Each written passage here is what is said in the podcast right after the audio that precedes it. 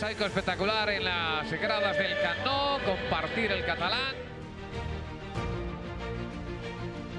Y con todo preparado para que comience a robar el balón en este partido de Sergio Busquets. Le robaron la pelota, balón para Grima, le pega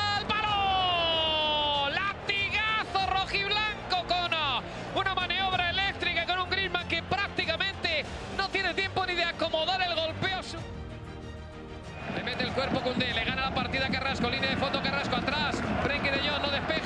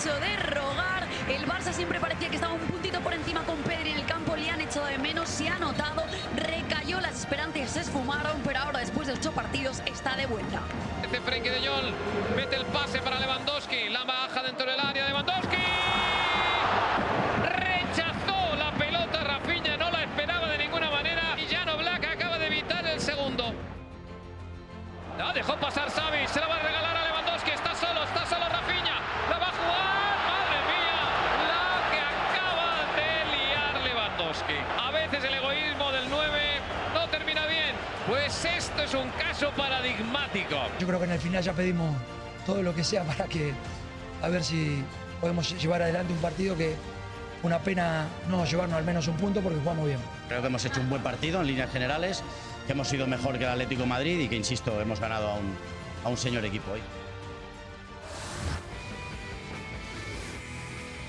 Bienvenidos a la mesa de fuera de juego, Mauricio Imar, Richard Méndez, Ricardo Puch con ustedes, cerrando fecha 30, pero abriendo igualmente ya la previa de la 31, porque mañana mismo hay partidos, el Madrid jugará ante el Girona, lo hará un poco con la desilusión, Mau, buenas tardes, Richard, igualmente, que le debe de haber dejado ver al Barcelona ganarle ayer al Atlético, porque mucha gente pensaba que la liga ayer podía haber vuelto a cobrar cierta, cierto interés, quedó de ver el Atlético de Madrid. Sí, por supuesto, Ricky. Eh, Richard, buenas tardes y fuerte abrazo para todos. Impresionante lo del fútbol alrededor del mundo, ¿no? Nos enfocamos aquí en el fútbol de España, pero la semana pasada fue jornada doble para muchos equipos, la semana antepasada también hubo partidos toda la semana, esta semana también, todos los días hay fútbol. Eh, sí, respecto a lo que me preguntas o respecto a lo que dices, para mí mucho tiene que ver con que esta liga está encaminada, por no decir liquidada, hace un par de jornadas. Para mí, desde que, de, desde que sucedió el, aquel clásico y ese gol sobre la hora, desde ahí quedó liquidada. Ahí el Madrid se quedaba a 12 puntos del Barça. Hoy quería amanecer a 8, como se había ido a dormir el sábado. Pero dependía que el Atlético, Richard, que no gana en Camp Nou hace 23 partidos, hace más de 16 años, sacar el resultado ante el Barça. Estuvo cerca Griezmann. Hubiera sido el primer gol de Griezmann como futbolista visitante en Camp Nou. No ha marcado nunca en 13 partidos. Ese gol no llegó jamás. El que llegó fue el de Ferran Torres. Y el Barça, como dijo Xavi, da un paso de gigantes ahora sí rumbo al título. Un gusto como siempre, muchachos. Pues sí, la verdad, además que Barcelona venía de una racha de partidos sin anotar, de una sequía goleadora. Bueno, sequía que se mantiene con Robert Lewandowski, pero que además lo hablábamos aquí en esta misma mesa la semana pasada y decíamos, esta es la clase de partidos bravos que pueden servir para despertar a este Barcelona que había perdido el camino en las últimas semanas sin, sintiéndose incapaz de ganar. Bueno, lo logró frente a un rival, un rival bravo como el Atlético de Madrid, y quizá en, en, el equipo colchonero había algo de esperanza por el buen partido que se había jugado en el Wanda, en el Metropolitano, aquel 1 a 0 con el que gana el Barcelona, pero que Atlético fue el que parecía que estuviera vestido de azul grana y el azul grana parecía el Atlético por la disposición táctica aquella vez de Xavi hacer un equipo encerrón, metido atrás, esperando por toda la composición que tuvo que hacer Xavi para poder armar un once titular entre tantas bajas. Hoy en día se ratifica, eh, Barcelona eh, sigue encaminado al título, Real Madrid tiene que conformarse con lo que tiene en el horizonte, es decir, eh, buscar el asalto contra los Asuna en la final de la Copa del Rey y pensar en la Liga de Campeones de Europa, poder llegar lo más entero posible para esa serie que se le viene frente al Manchester City. Gran definición, por cierto, de Ferran Torres, Mau, en el gol, en el que adelantaba al Fútbol Club Barcelona. No sé con cuánta autoridad, con cuánta claridad el Barça termina ganando ayer el partido. Lo que es un hecho es el aparato defensivo del Barça, ¿no? Partido 23 de 30 que se han jugado en la liga, en el que el Barcelona no recibe gol, apenas 9 permitidos a esta altura. De sí, y en esto mucho tiene que ver, evidentemente, el buen trabajo de Ter Stegen a lo largo de toda esta temporada y que encontró un líder en, ese, en, en esa zona, en esa línea, que se llama Ronald Araujo. Ayer me encantó la forma en cómo Ronald Araujo festeja el triunfo ante el Atlético de Madrid, recordando mucho lo que es ese gen de futbolista uruguayo, sobre todo cuando se trata de un defensor que le importa tanto el resultado, que muchas veces va más allá de las, de las formas. Y Ronald Araujo junto con Ter Stegen han sido piezas fundamentales para tener esa cifra y ese récord en cuanto a defensa se refiere. Sí, eh, pues ahí está el eh, Barça, ah, decía Xavi, una victoria que nos puede dar moral y confianza, sobre todo para lo que pueda venir. Vamos a ver lo que puede venir para el Fútbol Club Barcelona. Es lo que jugará a partir del próximo miércoles, cuando se tenga que meter a Vallecas, ¿eh? a jugar contra el Rayo Vallecano. No hace mucho el Rayo dejaba sin trabajo a un entrenador del Fútbol Club Barcelona, Ronald Koeman. Lo hace con 76 puntos y necesitando 14 el equipo de Xavi Hernández para matemáticamente amarrar la liga. Aspira todavía a una liga de 100 puntos. El Barça puede imponer récord entre las cinco principales ligas de Europa, Richard. En cuanto a sus números defensivos, ya es un registro de locos lo que está poniendo el Barça en esta temporada y podría tener una liga de 100 puntos. ¿Esto hace exitosa la gestión ya de Xavi Hernández a estas alturas? Sí, bueno, conseguir un título de liga eh, con un equipo que hubo que reconstruir y mucho y activar hasta palancas para poder traer a Lewandowski, por ejemplo, para poder retocar una plantilla que se había basado más en, poder dar cabida a los jóvenes, a los Gavi, a los Pedri, pues sin duda alguna esto es un éxito tremendo, rotundo, más eh, por lo que ha sucedido en el pasado reciente que por quizá lo que uno podía esperar sin haber contado ese episodio tan negativo de la, la, caída económica que tuvo el Barcelona, todas las dificultades que se le presentaron con Javier Tebas, con el tema incluso de la ida de Lionel Messi. Esto es un éxito tremendo porque eh, siembra la ilusión en el fanático de que en poco tiempo, tan solo en una temporada, logró volver a retomar, a ganar algo. Recordemos que el año pasado es cuando terminó la campaña con el famoso Nadaplete, eh, donde Madrid gana Champions y gana la Liga eh, eso es un impacto durísimo que tuvo el Barcelona. Para esta temporada siguiente, ganar la liga y con, con lo poco que se puede decir de plantilla, pues obviamente hace de la gestión de Xavi alguien exitoso, que incluso cuando tuvo que superar las vacas y dar rotaciones y tratar de, de buscar experimentos, lo logró hacer que además al equipo más temible que se le presentaba desde el arranque del campeonato, que era el Real Madrid, logró maniatarlo aislando a Karim Benzema y, y, volviendo loco a Vinicius Junior, corriendo a Ronald Araujo hacia la banda derecha. Entonces, Xavi demostró que más allá de su poco tiempo dirigiendo en la primera división española, tiene un abanico de opciones en su cabeza, en su día, en su riqueza eh, para preparar partidos que le han permitido ganar con la solvencia que está ganando la liga. Correcto. Ganando los cuatro partidos que le quedan en casa, el Barça aseguraría el título. Lo que hacemos a continuación es ver ese calendario que tiene el Barça, buscar más o menos en qué altura de la temporada el Barça va a ser ya matemáticamente campeón y ver igualmente y al mismo tiempo si le alcanzará o no para la Liga de 100. Se ve muy difícil porque tendría que ganar los ocho partidos que le quedan al Fútbol Club Barcelona. Arranca el miércoles en Vallecas. Mau, ¿qué hace el Barça ante el Rayo Vallecano? Lo empata empataría contra el Rayo, dices tú. Empate contra el Rayo. Uy, no, nos está fallando la tecnología, ¿no? Sí, nos está fallando la tecnología. No tiene palabra, ¿no? La tecnología. Empate contra el Rayo, llegaría a 77 puntos. ¿Quieres tratar? Sí, sí. A ver. Si lo consigues, te invito una cena después. Richard, ¿qué hace contra el Rayo Vallecano en Vallecas? Yo creo que va a ganar. A ver, el Rayo Vallecano es un equipo que viene disminuido, que hace rato no puede contar con, con Radamel Falcao por su lesión. Es un equipo que viene atravesando eh, ciertas ausencias que son notables para el equipo madrileño. Sin embargo, cuando te vas a enfrentar al Barcelona con el envión anímico que da haberle ganado al Atlético y haber despertado, yo creo que el Barcelona va a ganar. Eso sí, goleando 1 a 0 como viene haciendo en esta temporada. Lo ponía el otro día Alexis, ¿no? Mr. Chip. O sea, para Richard, para Richard lo gana. Es que, perdón. Para Richard lo gana. Ya, conmigo, ya la, conmigo la tecnología sí, sí sirve. A ver, ponle G este, de victoria. G. O sea, yo le puse empate, G. A Richard ¿Y le ponemos. el secreto que era? ¿Presionar puntos. más fuerte? Eh, Con, ¿O cómo saber, saberlo manejar. Había Bien. que picarle abajo en la esquina y ya eso te sacaba las tintas, ¿no? Bueno, primer partido en casa de los cuatro que tendría el Fútbol Club Barcelona. Para Richard ya necesitaría solamente 11 matemáticamente. Para ti tendría que ir todavía por 3 el Barça. El rival sería el Betis. Ya borraste lo que habías puesto. Eres un desastre igualmente. Ah, es que te lo iba a regresar. No, no, ya, opera tú. ¿Qué hace contra el Betis? A ver, A espérame ver, tantito, primero vamos. apúntale. Eje, Uno tres. y tres. Contra el Betis. Eh, contra En el casa. Betis lo gana. Gana contra el Sí. Betis. Gana. Gana. Y tendría otros tres para Aquí. llegar a cuatro Tres. de esos 14 que necesita Richard en casa contra el Betis. Sí, de acuerdo. El Betis es un equipo que está obligado a ganar para poder acercarse a, a la zona de Liga de Campeones de Europa, a la zona europea. Yo no veo al Betis eh, en buena forma y lo veo exponiéndose demasiado y el Barcelona lo va a ganar. Y entonces ya las cuentas se reducen y habría que eh, esperar solamente poder sumar otros ocho puntitos y estaría listo. Sí, daría un paso de gigante. Tendría otro partido en casa, Richard, contra el Osasuna por la fecha 33, finalista de Copa del Rey y pensando claramente en su compromiso de ese fin de semana, porque el partido sería 2 de mayo contra el Osasuna a mitad de semana. Muy probablemente el equipo metido a full contra el, pensando en el Real Madrid. El Barcelona se va a poner a cinco puntos del título de liga, a cinco puntos del Alirón. Osasuna no va a poder ni siquiera empatar. Osasuna va a tener los pies jugando contra el Barcelona y la cabeza esperando el partido con el Madrid.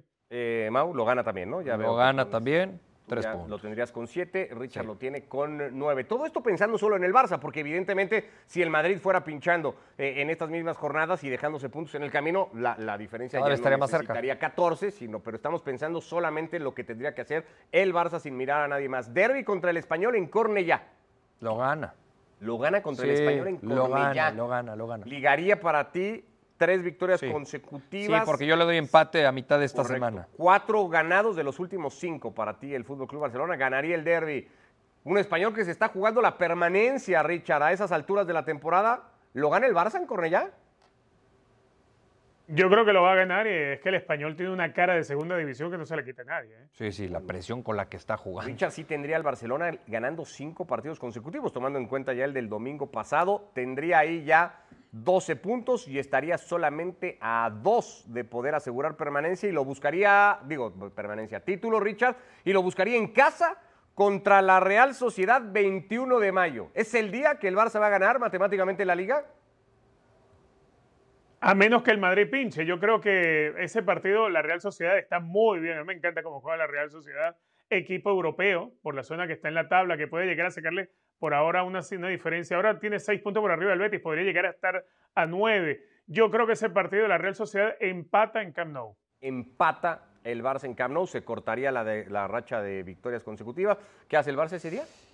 Mira, yo de todo este calendario es el equipo, la Real Sociedad, que mayores argumentos le encuentro para poderle ganar al. Barcelona. Eso decíamos del Atlético Pero los antecedentes no le favorecían. Correcto, la estadística pesada. Eh, voy a poner que lo pierde. Lo pierde el Barça en casa contra Sí. la Real Sociedad. Sí, Ah. sí. Iría a jugar contra el Valladolid a estas alturas. Valladolid que parece tomar aire, pero eh, peleando permanencia. Igualmente, Mau, ahí podría matemáticamente amarrar el título. Para mí lo gana ahí. Gana en Valladolid, Richard. Totalmente de acuerdo. Contra los vallisoletanos que, a ver, eh, están tratando de salvar la temporada cuando les toque verse con el Barcelona. A falta de tampoco para titularse, no van a poder. Campeón el Barcelona contra el Valladolid. Bueno, pues ahí estaría entonces el título matemático más o menos. Ya no le seguimos los últimos dos, No, ¿no? ya no, ¿No? le seguí. Bueno, pues no llegaría el Barça a los 100 puntos porque para ambos ya se hubiera dejado puntos. Tendría que ganar los 24 que le quedan al Fútbol Club Barcelona en disputa para alcanzar los 100. Así que aquí ya, exacto, campeón. Lo de tu caligrafía, por ejemplo, por ej- decir algo, es eh, extraordinaria, ¿no? Ah, o sea, todavía te vas a burlar. Te ayudé No, con esto y todavía te vas a burlar. Una caligrafía que ya quisiera más de uno. Tampoco que tiene, tampoco tiene letra de, tampoco escribe como un médico, ¿no? No, no, es casi, Casi, Richard, sí. casi. Si, Y- si me dice que es doctor, y- viendo cómo escribe, se la compro. Y en este aparatito está difícil, ¿eh? Carlo Ancelotti, mañana el Real Madrid visita el campo del Girona, buscando ponerse a 8. Yo no sé si tiene mucho caso decir cuánto a distancia hay entre el Barça y el Madrid, pero bueno, el Madrid busca ponerse mañana a 8 puntos del Barça. Eh, La verdad es que Girona juega un fútbol eh, muy, beni- muy bonito, es un equipo muy bien organizado, sobre todo con balón, manejan bien la posición. Es un equipo que en casa lo ha hecho muy bien. Y nosotros, por parte nuestra, tenemos una buena dinámica. También si tenemos baja para el partido de mañana, Karim Benzema es demasiado importante para nosotros. Eh, yo creo que se puede manejar la situación solo se le está a 100%. Los últimos partidos han mostrado un nivel muy bueno y tenemos que mantener este nivel jugando y no preservarlo, en mi opinión. Jugar es el justo, cuando está cansado no va a jugar, pero cuando está bien, él tiene y quiere jugar y nosotros también. Es el Real Madrid con los equipos de Europa, los que más partidos han jugado a estas alturas de la temporada, solo lo supera de todas las o de las principales ligas europeas al Real Madrid. El Manchester United, ayer lo contábamos, ha jugado 53 partidos a estas alturas del mes de abril. El equipo de Eric Ten Hag. El Real Madrid es el segundo equipo con el calendario más saturado, 50. Esa saturación de partidos, Richard, lo lleva mañana a rotar futbolistas. La más destacada de esas rotaciones va a ser la de Karim Benzema. ¿Le importa al Madrid el partido? Puede ganar el partido sin Benzema, sin Rodrigo, sin Ceballos, sin Mendy, que sigue de baja. ¿El Madrid va a buscar ganar mañana en el campo del Girona? yo creo que sí, lo puede ganar. Eh, de hecho, bueno, una probadita fue lo que mostraron en el partido frente al Celta el fin de semana. Cuando ves a Asensio de titular y ves el partido que termina haciendo y termina convirtiéndose eh, en el jugador más valorado al final del encuentro. Eh, Real Madrid necesita dar descanso a algunos jugadores, pero también necesita tiempo para recuperar otros. Ya decía, la gran cantidad de partidos, el estar vivo en, tres competencias hasta larga parte del campeonato, aunque obviamente el torneo de la liga eh, pareciera ya sentenciado para el Barcelona, pero hay que seguir jugando los partidos en el calendario. Y te quedan por delante partidos que son habido muerte como contra los Osasuna o como contra el Manchester City. La mente del Madrid está puesta en eso, en recuperar jugadores, en dar uno que otro descanso a varios de ellos. Benzema yo creo que eh, si bien es la clase de jugador que cuando se reencuentra con el gol necesita estar como que jugando con cierta frecuencia, también es cierto que sobre este tramo de temporada ha estado bastante golpeado, bastante lastimado. Real Madrid necesita eso, necesita tiempo para recuperar algunas piezas y partidos como contra el Girona creo que se pueden ganar con con bastantes rotaciones y, seguir dando tiempo a la recuperación. La mala del Madrid con respecto al resultado de ayer es que el Barça se le va a 5, la buena es que el Atlético se queda ya, el Barça se le va a 11, perdón, la buena es que el Atlético se queda 5 puntos por detrás y el Madrid ya, hasta ahora nunca se animó a decirlo públicamente, Mau, podría pasar página de la liga, ¿no? El Real Madrid ya después del fin de semana podría decir la liga está perdida, pensemos en otra cosa. Sí, sí, eso es lo que tiene que hacer el, Real Madrid. Ya con quien juegue y como juegue contra el Girona, a mi entender, da lo mismo. La liga la tienes perdida. Ahora te tienes que enfocar de lleno en lo que te queda que es la Copa y la Liga de Campeones. Me parece más que entendible la rotación que hará Carlo Ancelotti para enfrentar a un Girona que no es poca cosa, ha tenido una muy buena campaña. No necesita recuperar a Karim Benzema, porque Karim Benzema es cierto que había hecho un par de hat-tricks en Liga, es cierto que había marcado contra el Chelsea en la ida igualmente de la eliminatoria, pero no sé si estos son los partidos que Karim Benzema tendría que tomar como casi una extensión de, esa pretemporada o de esa preparación física que tuvo en la fecha FIFA, de la que tanto habló Ancelotti, para llegar a punto, particularmente contra el City. Pero es que seguramente considerará tanto el cuerpo técnico como el preparador físico que no es necesario para recuperar la mejor versión de Karim Benzema acumularle kilómetros en las piernas quizá eh, está en una etapa en donde para recuperar esa mejor versión es mejor darle un descanso, un respiro, que meterle el viaje a Girona y el jugar contra Girona. Muchas veces al futbolista y hoy al atleta eh, le encuentra su mejor versión dándole descanso, sobre todo por por lo que son los calendarios y las agendas tan apretadas. Igualmente pensando en la sequía de Lewandowski y que el francés está solamente a tres goles del Pichichi, Richard, no sé si hasta eh, ya sin el objetivo de la liga el Madrid podría decir, bueno, pues que Benzema sea Pichichi otro año, ¿no? Claro, lo que pasa es que a esta altura, y creo que es, parte de lo que interpretaba Mau en su comentario, eh, hay jugadores que sienten cierto fastidio de la liga y no es porque sea falta de profesionalismo lo que sea, pero es que las motivaciones son, son minúsculas. Eh, de pronto sí, para Benzema podría ser la motivación tratar de ganar el Pichichi, eh, pero eso igualmente te requiere un esfuerzo que te puede llevar a, a tener alguna recaída o a lesionarte. Eh, hace dos partidos se llevó un golpe durísimo Karim Benzema y sin embargo siguió jugando hasta que después lo sustituyen. eh, lo que ocurre es que no puedes arriesgar lo que tienes en el horizonte, que es Copa del Rey y es Liga de Campeones de Europa, donde tienes todavía que jugar contra el Manchester City. Entonces, para el jugador genera, más allá de que pueda existir el, el ingrediente adicional de ganar el, el pichichi de la liga, obviamente hay cierto fastidio porque quieres estar centrado en lo que es importante, en lo que sabes que puedes ganar y en lo que obviamente va a ser la alegría colectiva del equipo si lo logras. Visita Vallecas para el Barça y jugar contra el Betis. Me quedo pensando en esos dos próximos partidos para el Barça. ¿Cuánto le importa al Madrid volver a tratar de ponerle cierta presión a- al fútbol? Ganar el partido mañana. Que el, que el Barça amanezca el miércoles en Vallecas y diga, me recortaron la diferencia a 8, Ricky, son 11 puntos. ¿no? Son 11 puntos. Estoy buscando donde no hay. Ya, a ver, yo entiendo que somos Sí. románticos y apasionados de este maravilloso deporte y que queremos que todas las ligas se definan en los últimos 90 minutos y el drama. Esta está resuelta. Este es el formato, este es el sistema de competencia en Europa y esta puede llegar a ser hasta una desventaja hablando del espectáculo, porque hoy a ese que no trabaja en esto o que no es tan aficionado, ¿sabes cuánto le importa el partido de mañana entre el Real Madrid y el Girona? Probablemente ni lo va a ver, Un ¿no? comino. Esto es lo que tiene el Real Madrid en agenda para las próximas semanas.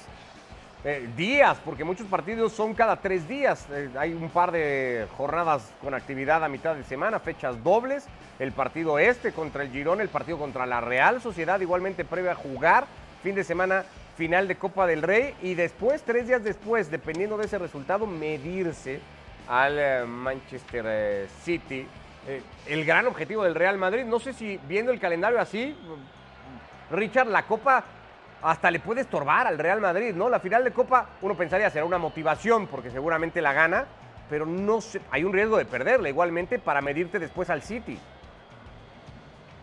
Sí, a ver, eh, la Copa, si lo ponemos en jerarquía, eh, el hermano más pequeñito de todos es la Supercopa de España. El que le sigue inmediatamente como eh, aquel primer hermano mayor que tendría la Supercopa de España es justamente la Copa del Rey. Ya después viene la Liga y viene la Champions. Bueno, Real Madrid no tiene nada que hacer por la Liga, le queda uno de los hermanos pequeños por pelear, que es la Copita del Rey, y después ir a, todo el esfuerzo a la Liga de Campeones de Europa. Ojo, que la Copa del Rey puede ser el tener algo en la vitrina, porque sabes que te toca el Manchester City en el camino y que no es descabellado pensar que vayas a perder la serie contra el Manchester City y te quedes fuera de, de disputar una final de Champions. Así que la Copa del Rey, más allá de, de también ese fastidio que puede generar tener que jugarla, también significa eh, la oportunidad, digamos, más fácil de las dos que te quedan de traer algo a la vitrina. Y de ganar un título de los realmente importantes, porque también es cierto que el Madrid ganó el Mundialito y la Supercopa de Europa muy al principio de temporada, pero no parecen ser ninguno de esos dos los verdaderos objetivos que persigue este equipo. Si hablamos de objetivos, y para empezar a cerrar la edición de hoy de Fuera de Juego, los que persigue el Bayern Múnich, que parece que se le este- están en- escapando al equipo de Thomas Tuchel, ya eliminado de Copa, ya eliminado de Champions, y ahora con un panorama terrible porque ha perdido el liderato este fin de semana después de que el Mainz le volteó el partido y se lo ganó tres goles a uno a perseguir al Dortmund. Cuando estaba Nagelsmann, Mau, peleaban por los tres frentes. Con Tuchel están fuera de dos y remando en el tercero. Sin ser responsabilidad de Tuchel, ¿no? Yo siempre... Algo tendrá, ¿no? Yo, híjole, muy difícil con tan poco tiempo de trabajo. eh, para mí es muy difícil responsabilizar a Tuchel de lo que está viviendo hoy por hoy el Bayern Múnich. Eh, yo siempre digo que en el fútbol se encuentran los resultados en la cancha, pero se empiezan a trabajar en el escritorio. Cuando trabajas mal en el escritorio, Correcto. eso se refleja en el terreno de juego. Y en el escritorio se toman decisiones. Para mí no fue una decisión correcta por parte de la directiva del Bayern Múnich tomar la decisión que tomaron de cesar a Julian Nagelsmann a esa altura del campeonato. Después no sabemos qué tanto se estaba viviendo al interior día con día que llevó a la directiva a tomar esa decisión. Hay pequeños factores, era lo que se decía al menos públicamente en el Bayern Múnich, que nos llevan a tomar esta decisión. Pequeños indicios de que el proyecto no está o no va hacia donde queremos, decían en el Bayern Múnich cuando cesaban a Nagelsmann. Esos indicios deben de ser ahora gigantescos, Richards, a estas alturas. Desde la 2011-2012 que el Bayern no se queda sin títulos de los tres torneos importantes. Es terrible para, para el Bayern. A mí me cuesta entender cómo Oliver Kahn, habiendo sido un, gran jugador y, conociendo lo que se siente y lo que significa el vestuario del Bayern Múnich, haya terminado de tomar esta decisión. Eh, entendiendo, supongo yo, que él habrá tenido por lo menos algún careo, alguna conversación con los referentes del vestuario del Bayern antes de cesar a, Nagelsmann y en ese mismo careo la sugerencia de, de- de Thomas Tuchel para hacerse cargo del equipo, porque eh, si no nos explica mucho, en, los pueblos nuestros se dice que lo que está bien no hay por qué tocarlo ni por qué cambiarlo. Bueno, podía haber diferencias con Nagelsmann dentro del vestuario, podría haber problemas o diferencias con la directiva que desconocemos, pero los resultados estaban, el equipo peleaba y estaba allí solamente a la espera del partido contra el Dortmund para arrebatarle que, eh, eh, el liderato, que es justamente el partido donde debuta Thomas Tuchel. Y sin embargo, pues se toma la decisión igualmente. Algo que extraña para cómo ha sido históricamente el Bayern Múnich. Eh, El club bávaro es quizás de los que más pensadas decisiones toma. Y esta vez pareciera ser una decisión más al capricho que cualquier otra cosa. Hoy uno ve ese escenario con el Bayern y dices, bueno, mira, por haber aguantado unas semanas más, tal vez hubieses terminado saliendo campeón de liga y, no verte en la situación que te encuentras. Ahora, Tuchel en realidad en lo futbolístico no ha cambiado demasiado. El equipo juega con la misma línea de tres centrales, con los, los cuatro volantes, luego los dos interiores adelantados y el hombre gol. O sea, juega todo igual. Y sigues viendo los partidos del Bayern y el Bayern sigue ejerciendo una posesión entre el 65 y el 70% contra todos los rivales, incluso este fin de semana cuando le, le remontan y le terminan ganando 3 a 1. Entonces, ¿qué es lo que está sucediendo? Está pasando algo que va más allá del planteamiento del trabajo del equipo y- y va más al estado emocional. Pareciera ser un equipo que ha, ha perdido el norte, pero sigue su fútbol, sigue intacto, sigue sometiendo a sus rivales, no encuentra pegada, pero hay, hay una falta de convencimiento de que se puedan hacer las cosas. Yo por eso, al igual que Mau, yo exculpo de todo a Thomas Tuchel. Es un punto apenas de diferencia en la clasificación. ¿Ves al Bayern Múnich perdiendo esta liga? Bochum, Wolfsburg, Gladbach, Augsburg y Mainz para el Dortmund. Hertha, Werder Bremen, Schalke, Leipzig en la penúltima fecha y el eh, equipo de Colonia. Sí, más allá de los rivales que tiene que enfrentar, yo hablaría de lo inestable que está hoy por hoy el equipo a raíz de esas decisiones que se han tomado. Anímicamente, Y dices tú. cuando hay tanta inestabilidad es muy difícil que esto no permee en el grupo de futbolistas y se termine viendo reflejado en los partidos, en el terreno de juego. Al final ya el futbolista llega a la hora del partido con muchas cosas en la cabeza y sin tener como prioridad lo que vas a enfrentar al rival que tienes en el terreno de juego y lo que tienes que ganar por tantas cosas que hay de, mm, de por medio. Yo creo que hay una gran posibilidad de que lo pierda el Bayern Múnich. ¿Cabe aquí pensar en una rebeldía al interior del grupo? Eh, un- una especie de autoboicot, Richard, del Bayern Múnich. Yo creo que no, por lo que te mencionaba, eh, yo, yo he seguido viendo el nivel de juego eh, igual, la posesión, o sea, no veo un equipo que se equivoque. Eh, eh, lo que veo más bien es un equipo falto de confianza, Ok. eh, eh, con la autoestima derrumbada. Yo lo veo atravesando un muy mal momento emocional y creo que a ese momento emocional, si bien pasaba algo cuando estaba Nagelsmann, repito, algo que desconocemos, pero me parece a mí que la solución fue tratar de apagar un incendio arrojándole gasolina. Y hoy en día yo veo un equipo, sí, eh, el mismo estilo de juego, la misma formación, el mismo volumen de llegadas al arco rival, pero sin pegada. Yo creo que es- es más un tema emocional y es por esa inestabilidad que, Cuando en un club están pasando este tipo de situaciones, dentro de un vestuario, es como tratar de pararse debajo de una viga porque sientes que el edificio se te viene encima, porque no sientes respaldo más allá del cuerpo técnico. Y es que creo que las decisiones de, Oliver Kahn han, hecho más, más por perjudicar ese estado emocional del vestuario que, que- de hacerle sentir plena confianza y, y seguridad en lo que se le viene por delante. La Bundesliga en sus últimas cinco fechas, ya lo saben, está en ESPN Plus.